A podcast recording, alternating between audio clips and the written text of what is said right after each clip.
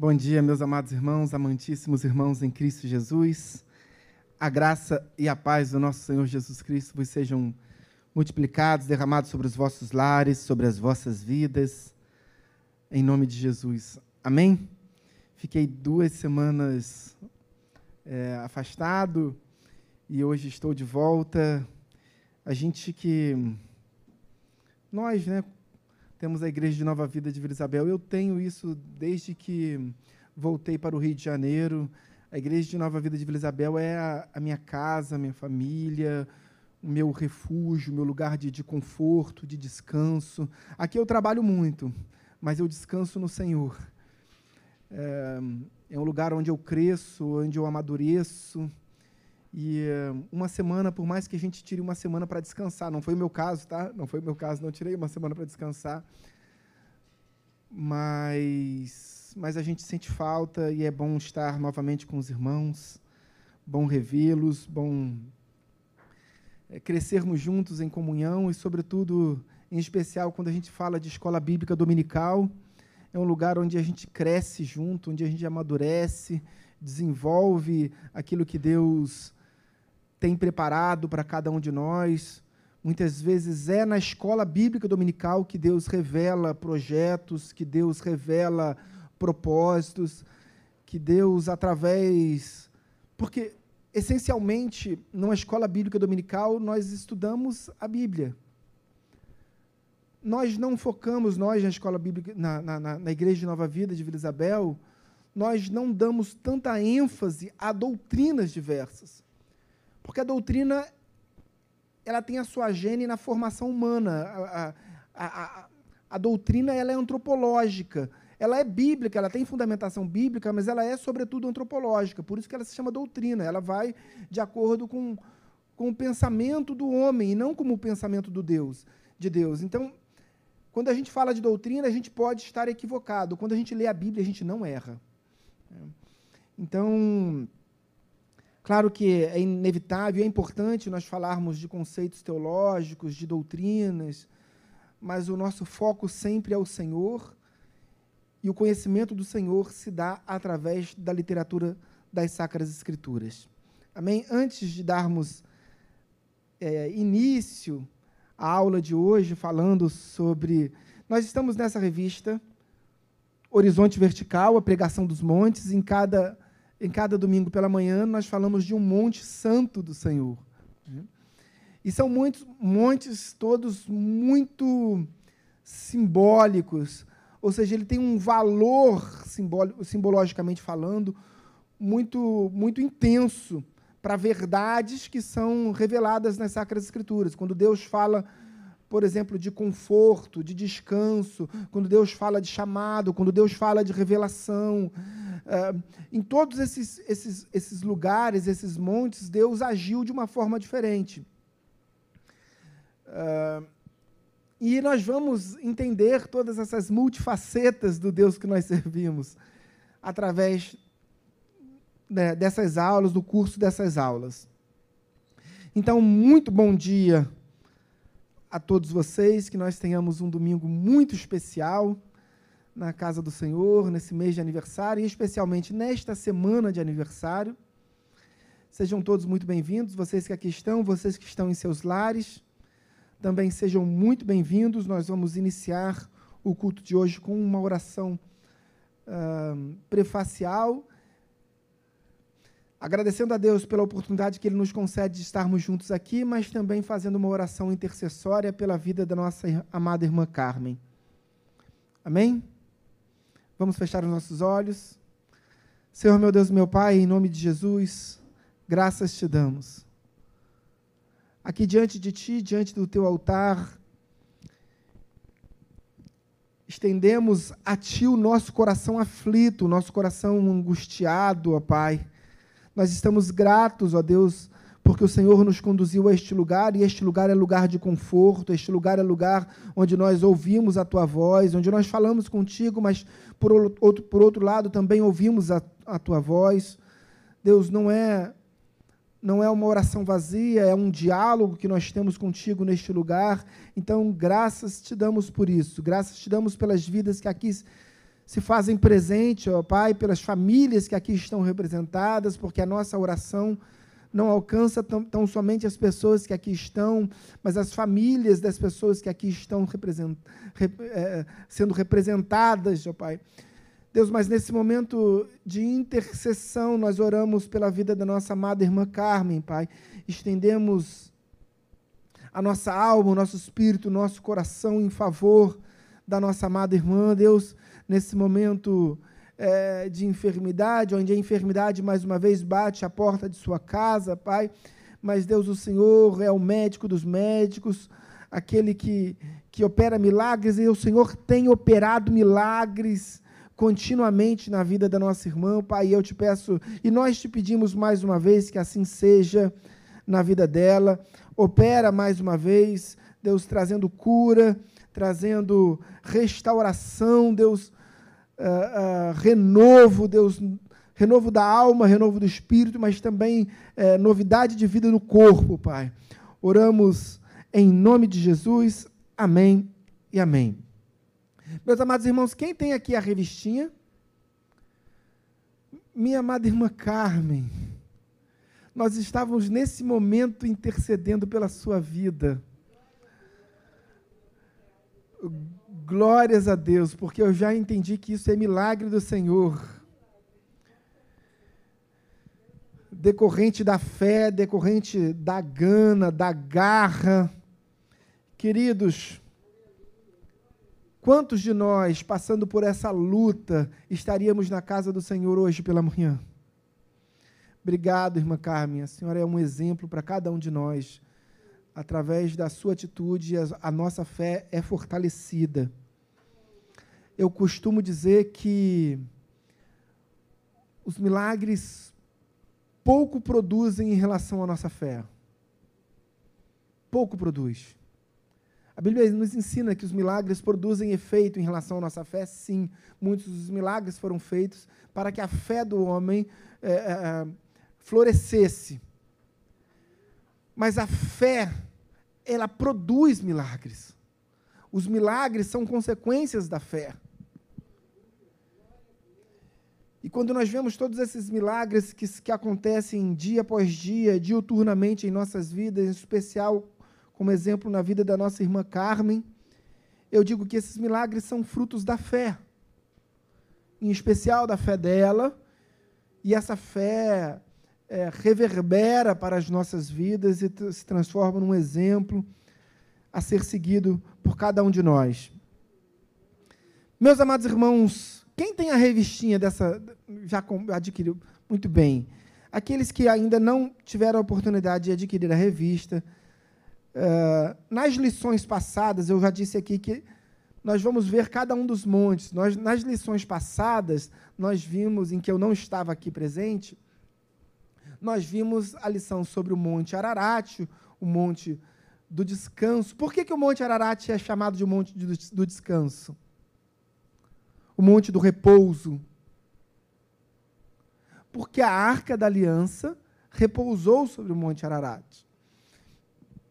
É, depois nós vimos o monte Moriá, que é chamado Monte Santo. A Bíblia chama o monte Moriá muitas vezes de Monte Santo.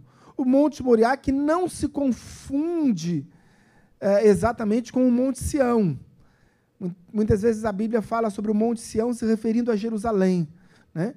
O Monte Moriá fica dentro da cidade antiga de Jerusalém e o Monte Sião também. Antigamente existia um pequeno vale que dividia esses dois montes. Hoje esse vale já praticamente não existe, é quase que uma planície, mas são dois montes distintos. E o Monte Moriá é chamado de o, uh, o Monte Santo. Por que, que o Monte Moriá é chamado de Monte Santo? Porque fora ali, né, ali era a eira de Araúna, o lugar, a terra fértil onde, onde Davi compra aquele terreno com recursos próprios para ali é, construir um, um, templo para o Senhor, um templo, um lugar de adoração para o Senhor. Então foi, foi ali que fora levantado o primeiro templo, o templo de Salomão, Fora ali que fora levantado o segundo templo, fora ali que fora estabelecido o tabernáculo uh, de Davi, e fora ali que foram levados, já na fase final do, do, do tabernáculo de Moisés, quando o tabernáculo de Moisés vai para Siló, Uh, depois ele é levado, já com o tabernáculo de Davi estabelecido, ele também é levado para Jerusalém e também se estabelece exatamente no Monte Moriá. Então, o Monte Moriá é o monte da adoração, o Monte Santo. Até os dias de hoje, os judeus adoram nesse lugar. O que, é que tem nesse lugar lá em cima, hoje, no lugar onde ficava o templo? Tem duas mesquitas e tem aquilo que nós conhecemos como o Domo da Rocha. O Domo da Rocha, a cúpula dourada, que faz parte do grande cartão postal de Jerusalém. Quando nós olhamos uma foto de Jerusalém, o que, que mais salta aos olhos? Uma cúpula dourada. Essa cúpula dourada, formada em ouro, uh, ela é, ela é chamado de Domo da Rocha porque embaixo dela ela protege um lugar que é sagrado para as três religiões monoteístas, para o Islã, para o cristianismo e para o judaísmo. Que rocha é essa que tem embaixo do domo da rocha? A rocha uh, em que uh, Isaac levou seu filho para. Aliás, é, em que Isaac levou seu filho para o sacrifício. Né? A questão é para o Islã, essa história é diferente. Quem foi levado para o sacrifício não foi Isaac, foi Ismael. Alguém falou comigo? Não. Foi Ismael. Então, de qualquer sorte, esse é um lugar sagrado para o, o, o, o judaísmo, para uh, o cristianismo e também para o Islã. Até os dias de hoje, a parte existe uma parte daquele das muralhas que guarneciam esse templo que ainda estão de pé. E essas muralhas, é o que quando nós vimos o, o Muro das Lamentações, são essas muralhas onde os judeus colocam ali seus, seus, seus bilhetes, seus pedidos de oração. Depois, esses pedidos de oração são retirados ali da muralha ocidental e são levados para o Monte das Oliveiras e ali são enterrados. Por que, que eles são enterrados no, no Monte das Oliveiras? Quando você for a Jerusalém, você vai colocar seu pedido de oração no Monte Moriá, na muralha ocidental. Na muralha ocidental era a muralha mais próxima do, do lugar chamado é, Santíssimo Lugar, ou Santo dos Santos, o lugar onde ficava a Arca da Aliança no templo. E você coloca ali o seu pedido de oração. Uma vez por semana, os judeus fazem a limpeza desse muro, os sacerdotes, fazem a, a limpeza desse, desse muro e levam os pedidos de oração, e, são, e esses pedidos de oração são enterrados no Monte das Oliveiras. Por que, que eles são enterrados no Monte das Oliveiras? Por causa do cumprimento da, da profecia de Zacarias 14. E eles entendem que uh, Monte das Oliveiras será o monte onde Jesus, onde o Messias aporá os seus pés. Né?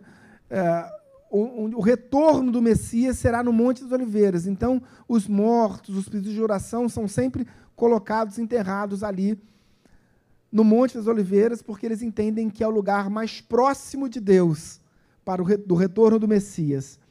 Bem? É, e agora nós vamos estudar na aula de hoje o Monte Sinai. Especialmente, particularmente, eu considero o Monte Sinai um monte Talvez o monte mais simbólico, mais em termos de altitude em relação ao nível do mar, é o terceiro monte mais alto. Mas é um monte extremamente simbólico, porque é ali que foi é, revelada pela primeira vez em toda a história bíblica a glória, a manifestação, o que os judeus chamam de Kavod Hashem, é, a glória de Deus foi manifestada no Monte Sinai, pela primeira vez.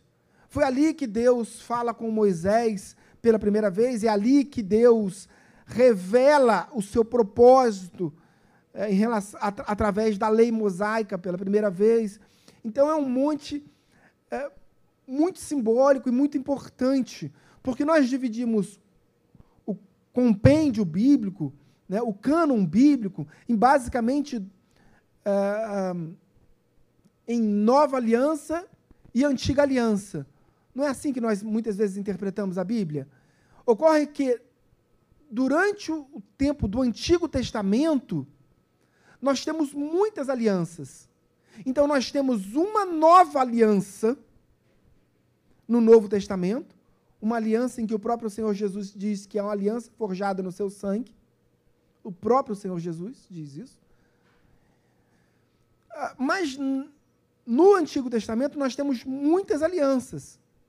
São seis alianças principais e outras alianças menores, mas seis alianças principais, pelo menos. Né? A aliança noaica, a aliança mosaica, a aliança davídica, aliança sinaítica. Então, são, são alianças que foram realizadas no tempo da antiga, da antiga aliança. Então, o conceito mais, é, é, mais próprio, quando a gente se refere ao, ao Antigo Testamento, talvez não seja a antiga aliança. Talvez seja o tempo da lei. E hoje nós vivemos no tempo, na dispensação da graça. E naquele tempo era o tempo da lei. Moisés viveu no tempo da lei. Os profetas viveram no tempo da lei. Ezequiel, Isaías, Joel, Amós, Obadias, Jeremias, viveram no tempo da lei. Que lei é essa? Lei mosaica. E quando nós falamos então de Abraão, Abraão considerado o primeiro judeu. Abraão viveu no tempo da nova aliança no tempo da graça ou no tempo da lei?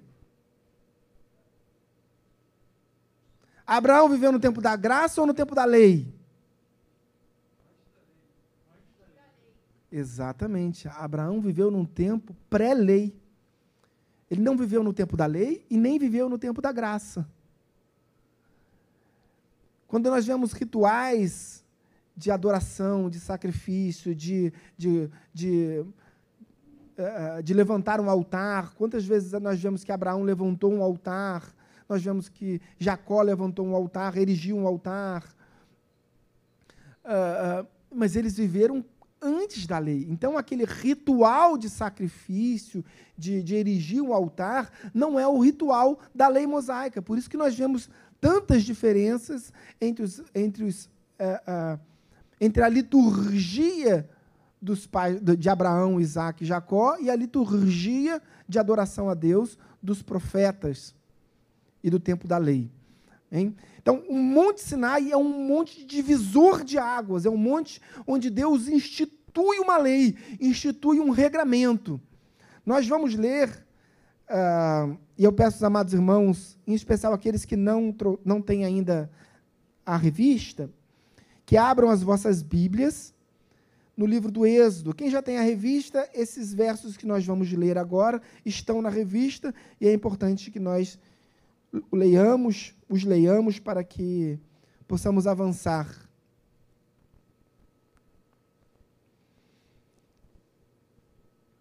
Êxodo capítulo 3, amém? A partir do primeiro verso, eu vou ler. Aqueles que estão em casa também acompanhem, por favor. Diz assim a palavra do Senhor: Moisés apacentava o rebanho de Jetro, o seu sogro, sacerdote de Midian. E levando o rebanho para o lado oeste do deserto, chegou a Horebe, o monte de Deus. Para por aí. Nós estamos falando que o Monte Sinai é o monte do chamado. Por que, que o Monte Sinai é o monte do chamado? Porque for ali que Deus chamou Moisés. Deus disse para Moisés: sobe a esse monte. E Moisés subiu, teve um relacionamento com Deus e ali recebeu as tábuas da lei. Enfim, nós vamos analisar isso ponto a ponto. Mas esse texto de Êxodo, capítulo 3, não fala em Monte Sinai, fala em Monte Horebe. Por quê? Qual é a diferença entre o Monte Sinai e o Monte Horebe?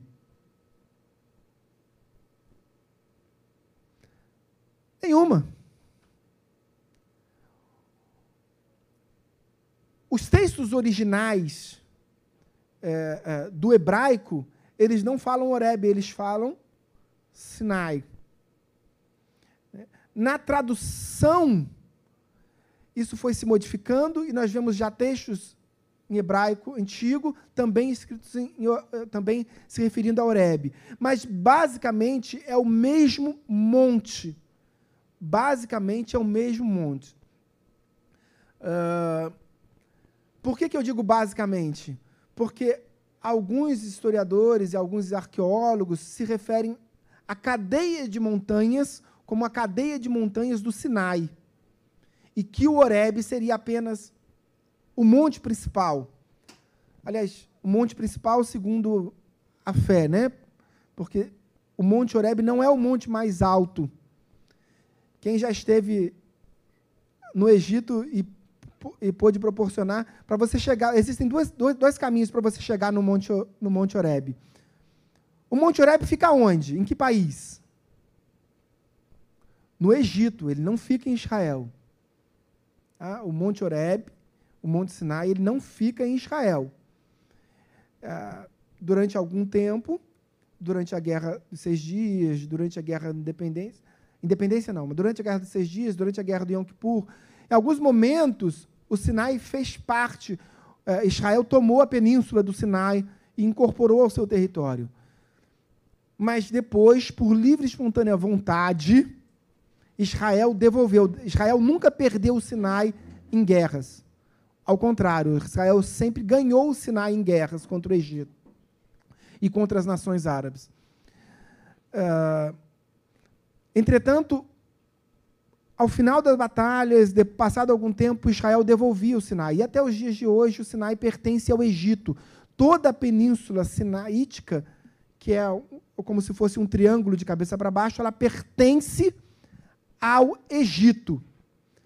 Só que ela fica do outro lado do canal do Suez. Então, para você atravessar, para você chegar no Sinai, é mais fácil você chegar no Sinai vindo de Israel do que vindo pelo Egito. Porque pelo Egito você tem que passar por uma barreira militar muito forte, que é um túnel que passa por baixo do canal do Suez. O canal do Suez. Existem três países no mundo, três países do mundo que ficam ao mesmo tempo em dois continentes. Que países são esses? Turquia, que fica na Europa e na Ásia. Rússia, que fica na Europa e na Ásia. E Egito, que fica na África e na Ásia. Então, o canal de Suez que separa a península sinaítica do resto do Egito, ele separa também, é um divisor que separa a Ásia da África. Então, para você chegar à península, à península sinaítica e, por conseguinte, no Monte Horeb, você tem que passar por um túnel. E em cima desse túnel foi construída a maior base militar do Egito. Então, não é simples atravessar esse, esse, esse, esse lugar. É um lugar é, em que, pese seja uma região turística, é, é complicado. Enfim, é, vamos, vamos avançar. A partir do verso 2, diz assim a palavra do Senhor. Ali, o anjo do Senhor lhe apareceu numa chama de fogo, no meio de uma sarça. Moisés olhou e eis que a sarça estava em chamas mas não se consumia. Então disse consigo mesmo: Vou até lá para ver essa grande maravilha, porque a sarça não se queima. Quando o Senhor viu que ele se aproximava para ver, Deus, do meio da sarça, o chamou e disse: Moisés, Moisés. Ele respondeu: Eis-me aqui. Deus continuou: Não se aproxime, tire as sandálias dos pés, porque o lugar em que você está é terra santa.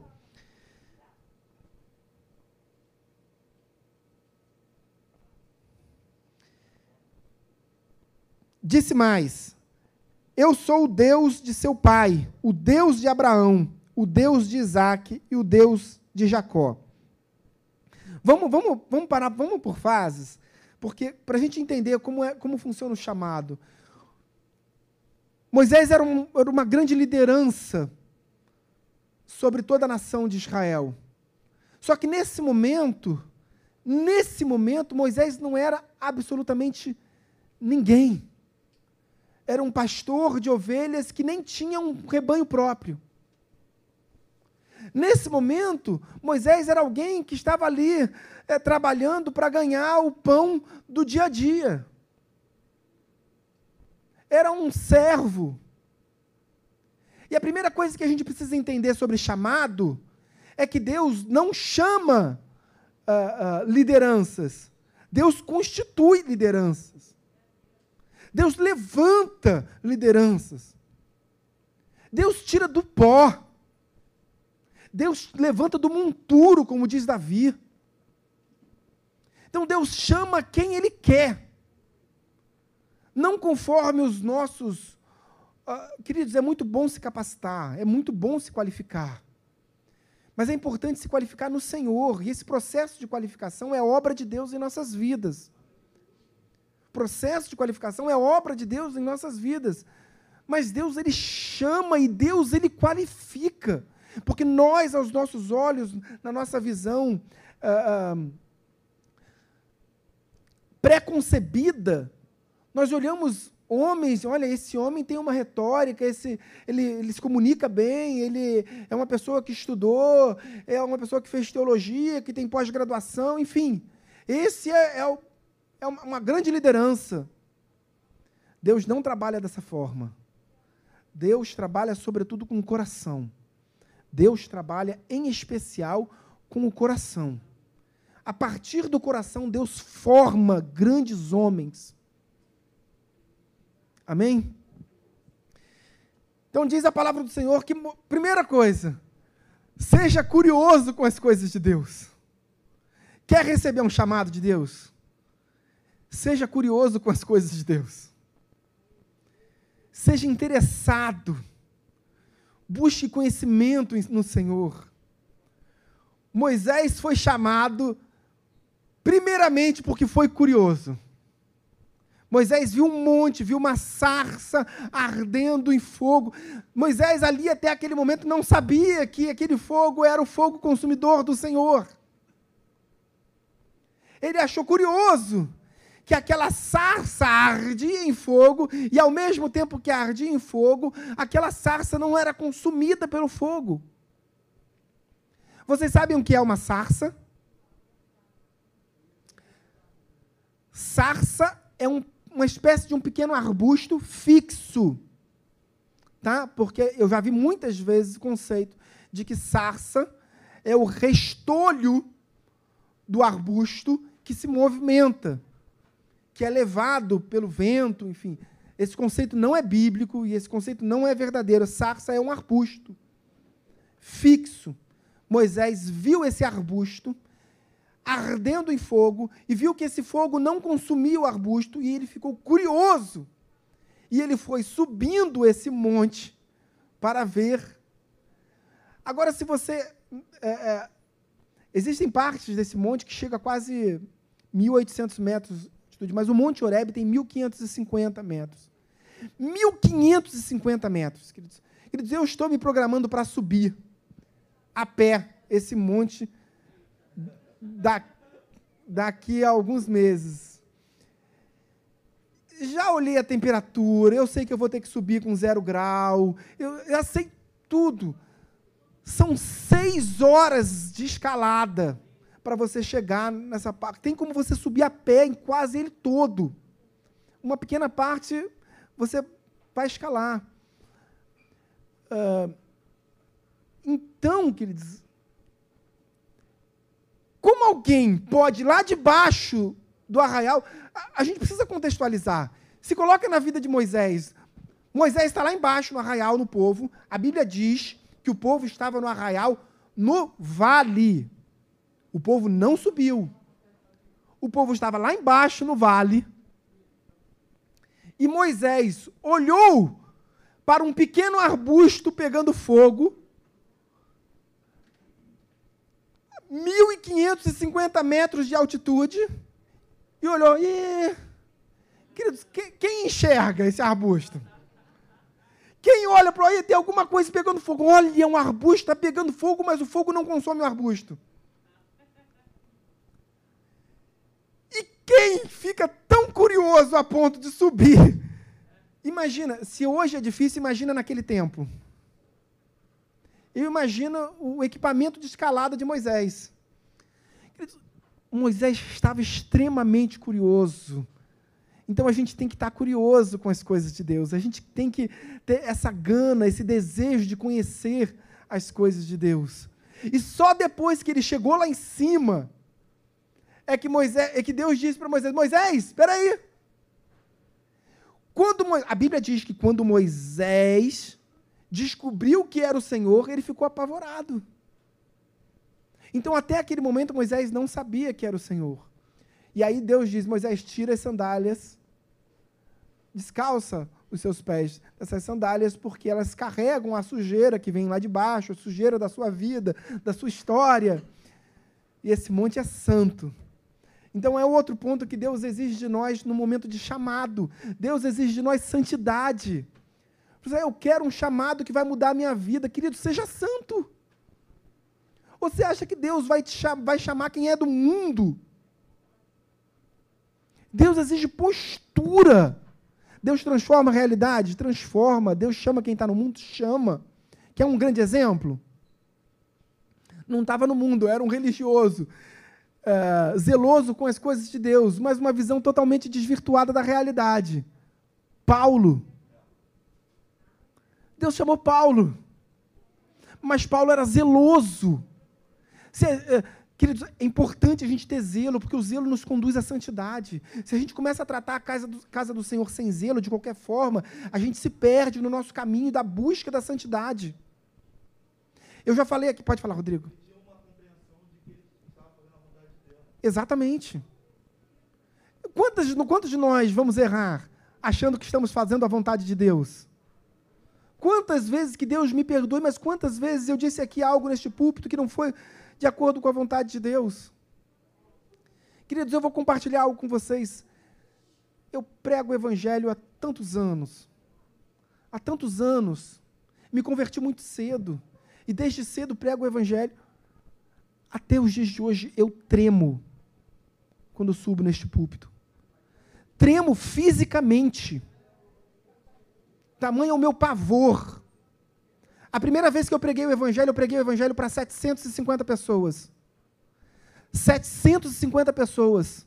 Detalhe: o pastor da igreja disse: Olha, agora quem vai pregar é o missionário Flávio.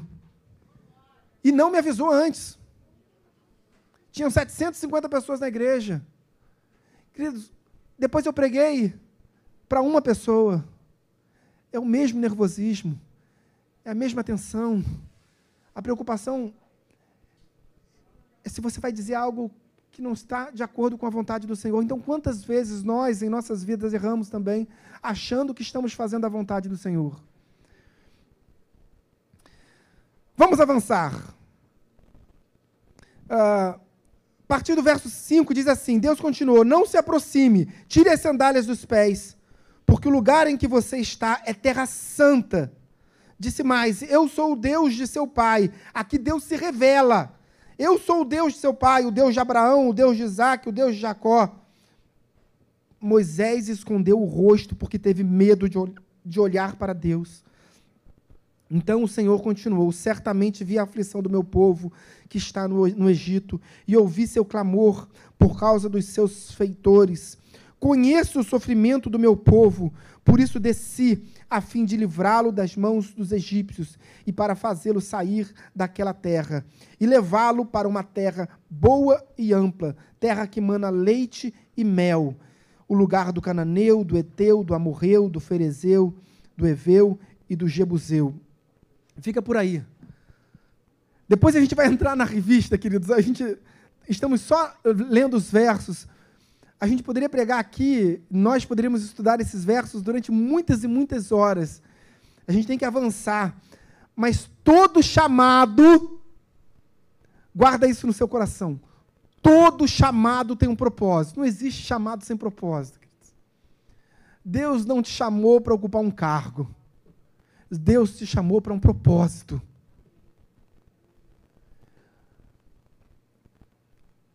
Para pregar o evangelho não precisa de cargo. Para limpar a igreja não precisa de cargo. Para evangelizar não precisa de cargo. Precisa de chamado. Todo chamado tem um propósito. Se o, não importa qual seja o seu propósito, querido. Não importa qual é o seu chamado. Deus tem chamado para cada um de nós.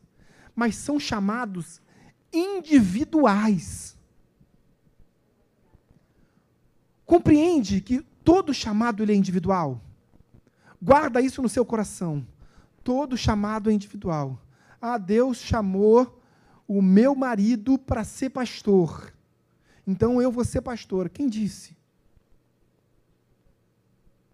Deus te chamou para ser pastor. Nós temos um grande exemplo na nossa igreja, queridos.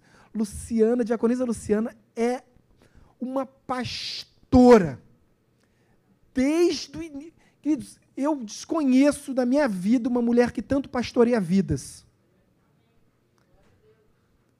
É pastora, intercessora, mas abdica do cargo. Porque entende que o propósito na vida delas não depende de cargo ou de títulos. E talvez uma titulação sobre a vida dela atrapalhasse o propósito que Deus tem na vida dela.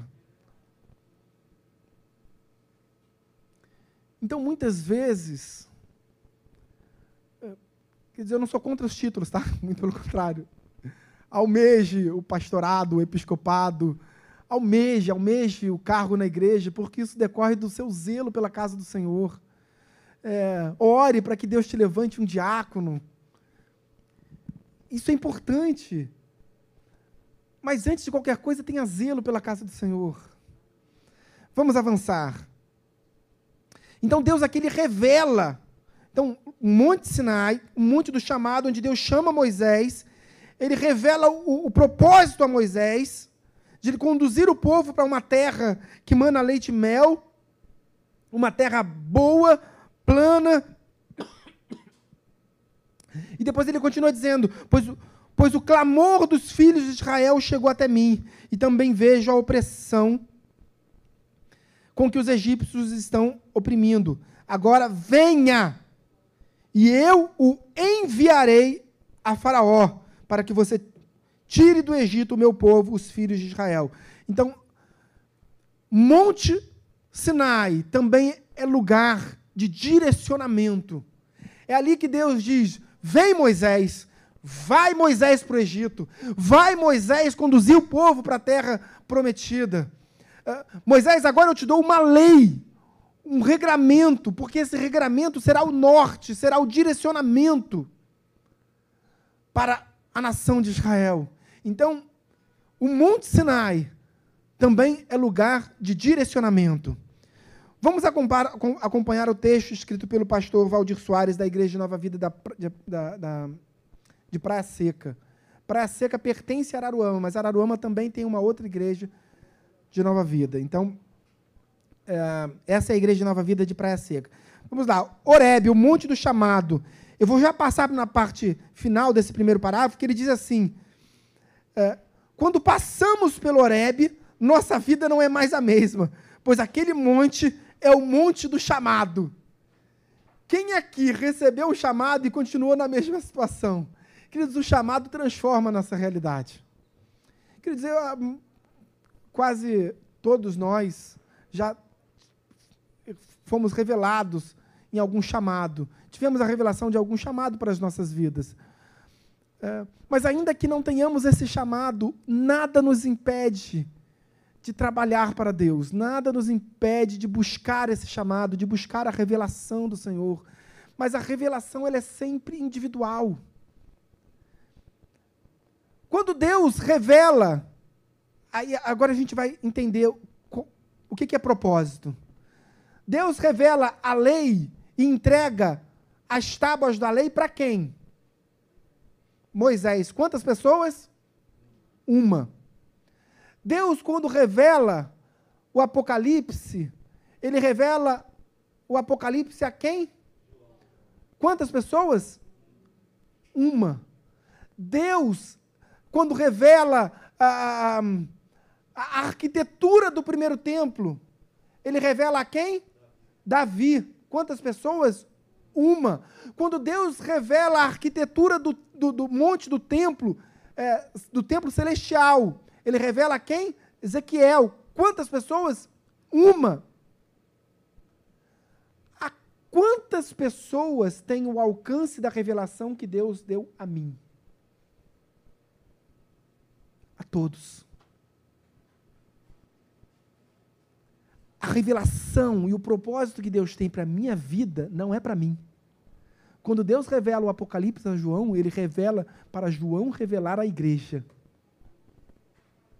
Quando Deus revela o, como é que vai ser o templo na glória, a Ezequiel, Deus revela a igreja. Quando Deus revela, entrega a Moisés, Deus revela a igreja. Amém? Ao povo judeu naquele tempo. Então entenda que quando chamado nós temos responsabilidades. Amém? Porque esse é o propósito de Deus para as nossas vidas. Vamos avançar. No final do segundo parágrafo ele diz assim: e isso é muito interessante. No Horeb as coisas materiais se tornam irrelevantes e o chamado se apresenta diante de nós. É um local de aprofundar-se com as coisas espirituais. Queridos, eu gosto muito de uma frase do, do, do, de um pastor adventista a gente pode muito questionar, mas a frase é, é muito interessante. Ele diz, é Frederick Walk, ele diz que a Bíblia é um livro escrito com sotaque de Deus. E eu acho isso absolutamente incrível, porque tem coisas que você olha assim, isso o homem não é capaz de dizer. É, isso aqui, eu sei que foi Ezequiel que escreveu, mas isso é obra de Deus. Isso é palavra de Deus. Então a, a Bíblia é um livro escrito com sotaque de Deus. Vamos avançar. Nesse mesmo, nessa, nessa parte introdutória, o autor ele cita o chamado de Jonas. O chamado, a gente não pode abdicar desse chamado, a gente não pode é, se distanciar desse chamado. E nem podemos, evidentemente, fugir desse chamado. E aí ele diz assim: quando o servo de Deus perde a visão espiritual, fica egoísta e começa a pensar somente em si, vivendo preocupado apenas com as próprias necessidades e se esquecendo das pessoas espiritualmente perdidas. Queridos, eu não. Eu, eu, eu concordo com o pastor Gama quando ele fala que a melhor igreja do mundo é a igreja de Nova Vida de Vila Isabel. Por que, que ele diz isso? Porque é a igreja que nós estamos, queridos. Se um dia o vento do Espírito nos levar lá para a Rússia, lá na Rússia vai ser a melhor igreja do mundo. Mas, mas por outro lado, é, e aí concordando muito, ainda mais com, com o pastor Gama, nós estamos num lugar onde o evangelho é pregado, um lugar de conforto, um lugar onde, onde, onde vidas são são pastoreadas. E aí eu vou trazer um exemplo, porque ele, ele cita aqui Jonas, que perdeu a sua visão espiritual, né? se tornou egoísta, é, tentando fugir do seu chamado. Queridos, eu me recordo do pastor Gama, durante o tempo de pandemia, onde todas as igrejas estavam fechadas, e ele levando cesta básica na casa das pessoas, com seu próprio carro, com seu próprio combustível. Queridos, se isso não é cumprir chamados, se isso não é amor por vidas, eu não sei o que é. Eu não sei o que é. Por isso a gente precisa orar muito pela nossa liderança, queridos. Orar muito pela vida dos nossos pastores. O Monte Sinai também é lugar de recomeço. Eu gosto de um texto, também Êxodo, abra sua Bíblia. Êxodo capítulo 19.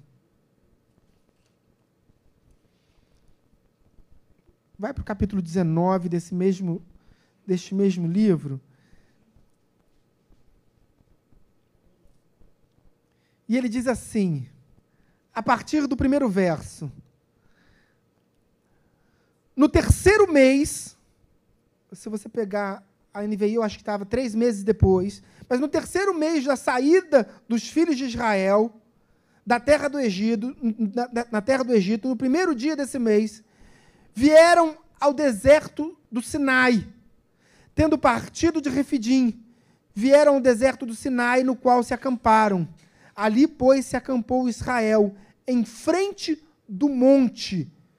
Subiu Moisés a Deus, e do monte o Senhor o chamou e lhe disse: Assim falarás à casa de Jacó, e anunciarás aos filhos de Israel. Tendes visto o que fiz aos egípcios, como vos levei sobre asas de águia, e vos cheguei a mim. Agora, pois, se diligentemente ouvirdes a minha voz e guardardes a minha aliança, então sereis a minha propriedade peculiar dentre todos os povos, porque toda a terra é minha. Queridos, Monte Sinai é lugar de recomeço. Moisés já havia estado no Monte Sinai? Sim.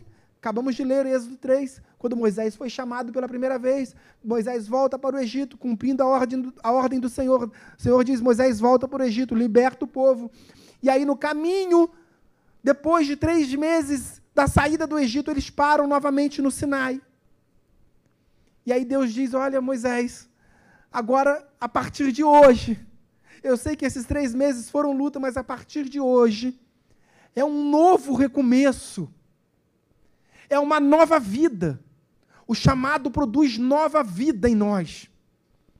O chamado muda a nossa história, transforma a nossa realidade.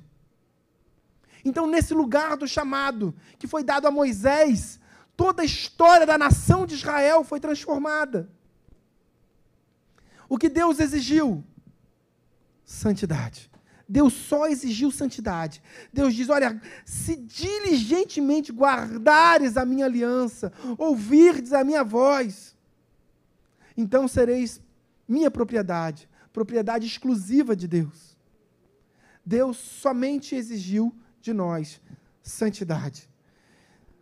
No, no item de número 3, ele diz: Deus não chama pelos critérios humanos. E aí ele cita Davi, que não foi nem é, reconhecido como uma possibilidade de ser ungido rei de Israel, nem por seu pai Jessé, nem por seu irmão mais velho Eliabe. Então é o que nós falamos, Deus não, não chama por critérios humanos. Uh, vamos avançar, que temos apenas dois minutinhos. Antes de passar para o item 4, eu quero entender o, o seguinte, queridos. Olha, o Monte Sinai, ele também é lugar, ele é lugar de chamado, mas ele também é lugar de refúgio, de conforto. Quando a gente é chamado para um determinado ministério, um determinado propósito em nossas vidas, e aquilo vai se tornando, em algum momento, um fardo, e vai ficando cansado, a gente vai ficando cansado, a gente vai vivendo um tempo de estresse espiritual, onde a gente não consegue mais cumprir o propósito, cumprir o chamado que Deus tem para as nossas vidas. Volta para o lugar do chamado. Volta para o lugar do chamado, querido. Volta com o seu coração para aquele tempo do chamado. Êxodo capítulo 24 é um texto que eu gosto muito. Êxodo capítulo 24. Três versos rapidamente. Se você não quiser abrir a sua Bíblia, só acompanha, presta bastante atenção. E subiram, subiram aonde? No Monte Sinai.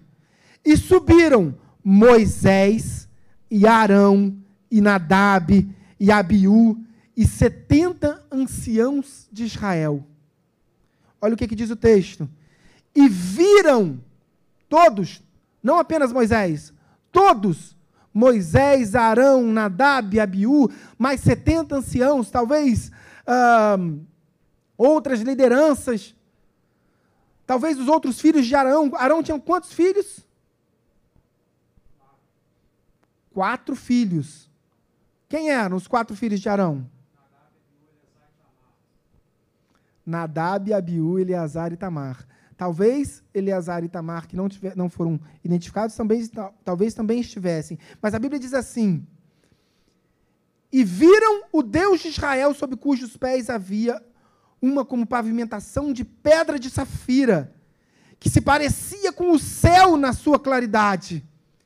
Verso 11: Ele, o Senhor, não estendeu a mão sobre os escolhidos dos filhos de Israel, porém eles viram a Deus e comeram e beberam. Queridos, eles viram a Deus, foram renovados na fé. Aonde? No lugar do chamado. Nadab e Abiú se perderam. Em um determinado momento ofereceram fogo estranho e o sacerdócio continuou através dos outros dois filhos, Eleazar e Tamar. Se a gente se perde no chamado, se a gente esfria na fé, é importante a gente voltar para o lugar do chamado. Então, o Monte Sinai, na minha percepção, isso não está na nossa revistinha, mas o Monte Chamado também é lugar de refúgio para os eleitos, para os escolhidos, para os chamados, para os vocacionados. Ah, eu estou um pouco afastado do ministério de louvor, eu estou cansado. Queridos, volta para o lugar do chamado. Volta com o seu coração para o lugar do chamado. Ah, eu não quero mais ser diácono, estou cansado. Tô can... Querido, volta para o lugar do chamado. Ah, eu estou cansado de evangelizar. Estou cansado de, de dar aula para as crianças. Volta para o lugar do chamado. Volta para o lugar do chamado. E aí você vai entender o que Deus quer para a sua vida. Nunca deixe o ministério porque você está cansado. Nunca dê. Querido, deixe o ministério. Deixa o ministério por outras razões, porque Deus te chamou para outra coisa. Porque a primeira coisa que a gente faz, quando a gente quer sair de um ministério, é assim: Deus falou comigo para eu sair do ministério. O Deus que te chamou mudou de ideia. Deus te chamou, te qualificou, te capacitou e diz assim depois: hum, estava errado. Você não dá para coisa. Vamos encerrar. Não importa o teu passado, se Deus te chamou, obedeça.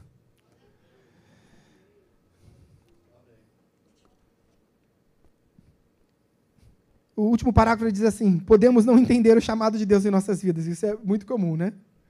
Isso é muito comum a gente não entender o chamado. Mas devemos confiar e obedecer, semeando e deixando o Espírito Santo trabalhar nos corações, entendendo que os frutos são para a glória de Deus. Conclusão, voltemos a Oreb.